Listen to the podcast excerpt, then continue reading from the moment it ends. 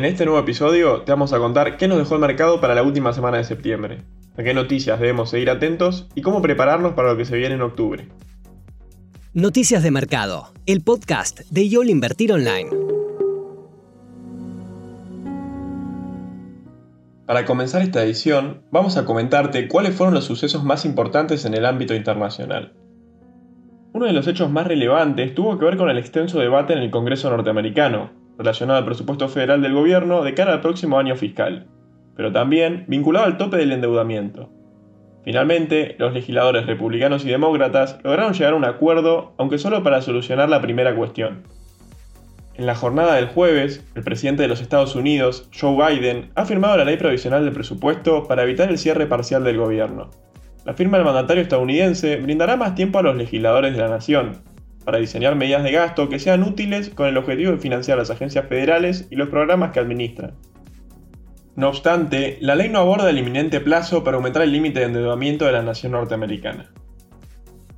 En segundo lugar, pero en este caso relacionado al continente europeo, el índice de precios al consumidor de la zona euro registró un alza interanual del 3,4% en septiembre, de acuerdo a los datos preliminares difundidos por la Oficina de Estadísticas Eurostat. De esta manera, la inflación en la economía del viejo continente alcanzó su nivel más alto en los últimos 13 años. En esa línea, la presidenta del Banco Central Europeo, Christine Lagarde, dijo esta semana que la suba de precios podría superar las proyecciones de la entidad, sin embargo, mantuvo su postura de que el reciente aumento de los precios de la economía es en gran medida un fenómeno temporal. La inflación ha vuelto a ser un tema de debate entre los banqueros centrales. En el caso de los Estados Unidos, el titular de la Fed, Jerome Powell, admitió este martes que la suba de precios en la nación norteamericana ya se está volviendo más preocupante y estructural que a principios de año, después de haber asegurado en los últimos meses que se trataba de algo transitorio. En los Estados Unidos, la inflación registró en agosto un alza interanual del 5,3%, siendo el tercer mes consecutivo en el que se ubica por encima de los 5 puntos porcentuales, muy cerca de su nivel más alto desde el 2008. Con la mira puesta en la próxima semana, los ojos del mercado estarán atentos a la reunión de la OPEP y sus aliados, que será llevada a cabo el lunes. Los miembros del organismo se reunirán para revisar su política de producción, en un contexto en el que los precios del petróleo están en su nivel más alto en tres años y los consumidores están presionando para obtener más oferta. Según informó la agencia Reuters, el organismo petrolero está considerando ir más allá de su acuerdo existente para aumentar el bombeo en 400.000 barriles por día. Por otra parte, el viernes, el Departamento de Trabajo de los Estados Unidos informará la tasa de desempleo correspondiente al mes de septiembre. Las previsiones de los analistas esperan que el dato se ubique en un 5,1%. De esta manera, reflejaría un leve descenso comparado al 5,2 reportado en el mes anterior. En lo que refiere a las noticias corporativas, entre lo más destacable, Zoom y Five9 decidieron suspender un acuerdo por 14.700 millones de dólares. La plataforma de videollamadas había llegado a un entendimiento en julio para comprar la compañía, pero finalmente este fue rechazado el jueves por los accionistas de Five9. Los inversores votaron en contra del acuerdo debido a las preocupaciones en torno al crecimiento de Zoom. Según informó The Wall Street Journal, el acuerdo también estaba siendo investigado por un panel dirigido al Departamento de Justicia de los Estados Unidos, en relación a los supuestos vínculos de Zoom con China, que eran considerados un problema de seguridad nacional. A pesar del fracaso en la transacción, las dos partes continuarán con una asociación que existía antes de la propuesta, en la jornada del jueves, ExxonMobil dijo en una presentación ante la SEC que los precios más altos del petróleo y el gas natural podrían impulsar sus beneficios del tercer trimestre hasta en unos 1.500 millones de dólares. Las ganancias de la petrolera norteamericana han mejorado notablemente en medio del aumento de los precios del combustible durante las últimas semanas. El precio del barril de petróleo llegó a alcanzar los 80 dólares esta semana, lo que se explica en parte por una oferta más ajustada y una perspectiva de demanda firme. Para las personas interesadas en la reciente suba del crudo a nivel internacional, recomendamos que escuchen el episodio anterior, donde se explica en detalle la actual crisis energética que afecta al mundo relacionada con la escasez de suministro. Otro hecho relevante esta semana estuvo relacionado con Netflix, que anunció finalmente la adquisición de su primer estudio de videojuegos como parte de su plan para expandir el catálogo de contenido. La empresa elegida será el estudio de desarrollador independiente Night School Studio. La reconocida plataforma de streaming explicó que aún se encuentran en etapas tempranas para su plan de crear grandes experiencias de videojuegos, pero esta contratación sería uno de los pasos definitivos para encaminarse hacia ese objetivo.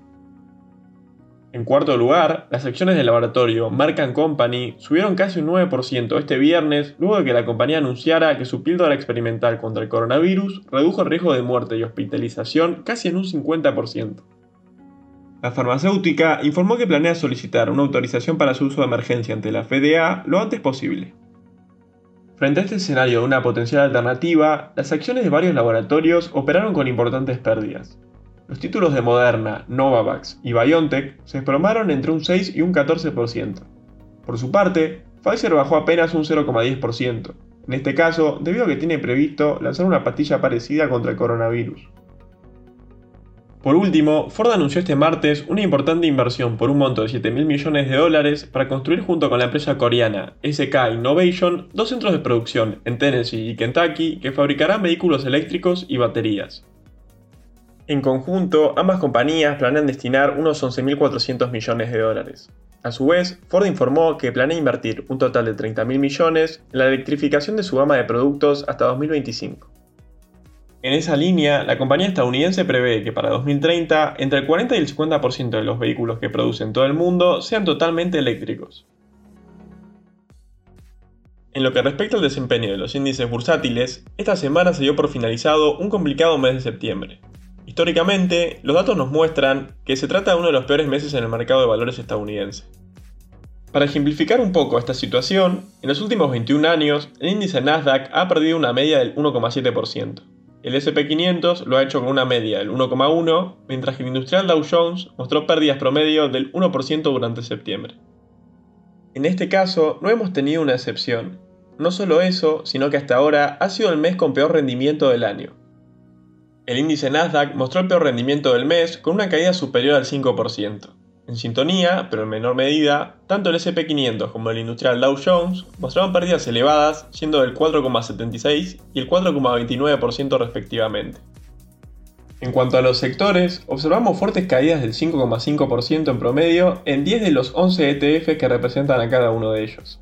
El único que mostró un rendimiento positivo con una suba superior al 7,5% es el sector energético, que se encuentra impulsado actualmente por los altos en el precio del gas natural, el carbón y el petróleo.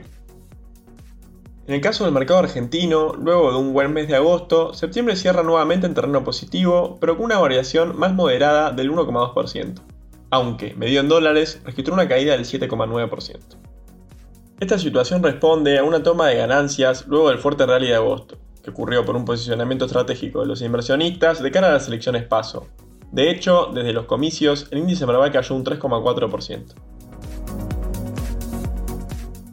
En relación a las noticias de renta variable local, lo más interesante estuvo relacionado con un ambicioso plan de mercado libre y su interés por invertir en empresas emergentes en la región.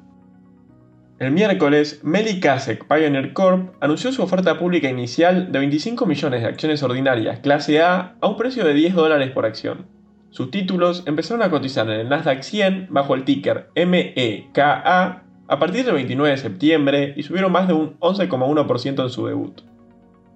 Se trata de una SPAC que fue fundada en conjunto por Mercado Libre y el fondo de inversión CASEC, con el objetivo de invertir en startups para desarrollar el ecosistema digital en América Latina. La SPAC cuyas siglas en español significan compañías con propósito especial de compra, son empresas de capital abierto que cotizan en el mercado y fueron creadas con el único propósito de poder comprar otras compañías. En segundo lugar, el grupo IRSA Inversiones y Representaciones inició el proceso de reorganización societaria y se fusionará por absorción con IRSA Propiedades Comerciales. La fusión está sujeta a la aprobación de la Asamblea de Accionistas de ambas sociedades, cuya convocatoria se realizará una vez que las dos cuenten con la conformidad administrativa por parte de la Comisión de Bolsa y Valores de los Estados Unidos. Asimismo, y en el marco del proceso de reorganización, la relación del canje se ha establecido en 1,40 acciones de IRSA por cada acción de IRSA Propiedades Comerciales. Por otra parte, también es importante tener en cuenta la nueva normativa de BIMA, entrará en vigencia a partir del 4 de octubre y afectará las acciones del panel general. A través de un comunicado, la entidad detalló que existirá una cantidad mínima de nominales para el ingreso de órdenes en los títulos que no cuentan con un volumen suficiente para ingresar en el panel líder. El objetivo de BIMA es aumentar el volumen de operaciones del panel general y eliminar aquellas operaciones de muy pocos nominales. Pasando a la sección de macroeconomía de Argentina, esta semana el INDEC publicó el estimador mensual de la actividad económica de julio. Durante el séptimo mes del año, la actividad creció un 0,8% respecto a junio, impulsado en gran medida por el sector industrial y el comercio que marcaron subas del 12,7% y 12,5% interanual respectivamente. En los últimos 12 meses, el EMAE registró un alza del 11,7%. Esta comparación se explica en parte por el muy bajo nivel del 2020, debido a las restricciones por la pandemia de coronavirus. Con respecto a la renta fija local, el día martes el Tesoro colocó un total en pesos de 190 mil millones, logrando refinanciar los vencimientos de esta semana de 185 mil millones. Las letras a descuento cortaron con una tasa nominal anual en torno al 4%, mientras que las LECER cortaron con una tasa por encima de la inflación entre el 3,6 y el 4%.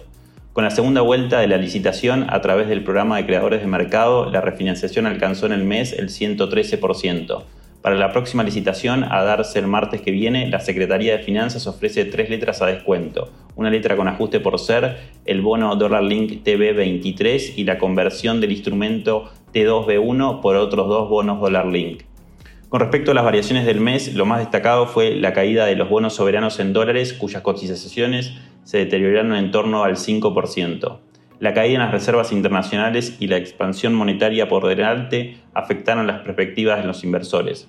Por otro lado, la ampliación de la brecha cambiaria y dólares financieros implícitos en las cotizaciones de acciones y CDRs rozando los 200 pesos potenciaron las expectativas de una devaluación post-elecciones, con su correlato en spreads negativos para los buenos Dollar Link con vencimiento en 2022. Sin ir más lejos, el TB22 subió en septiembre un 4,7%. Y así terminamos este nuevo cierre de semana de Guión Invertir Online. Recuerden compartir el episodio si les gustó y les sirvió y sigan atentos en Spotify para no perderse ningún contenido. Nos encontramos el próximo martes. Te esperamos en la próxima edición de Noticias de Mercado, el podcast de YOL Invertir Online. Para más información visita nuestro sitio www.invertironline.com y encontrarnos en nuestras redes sociales.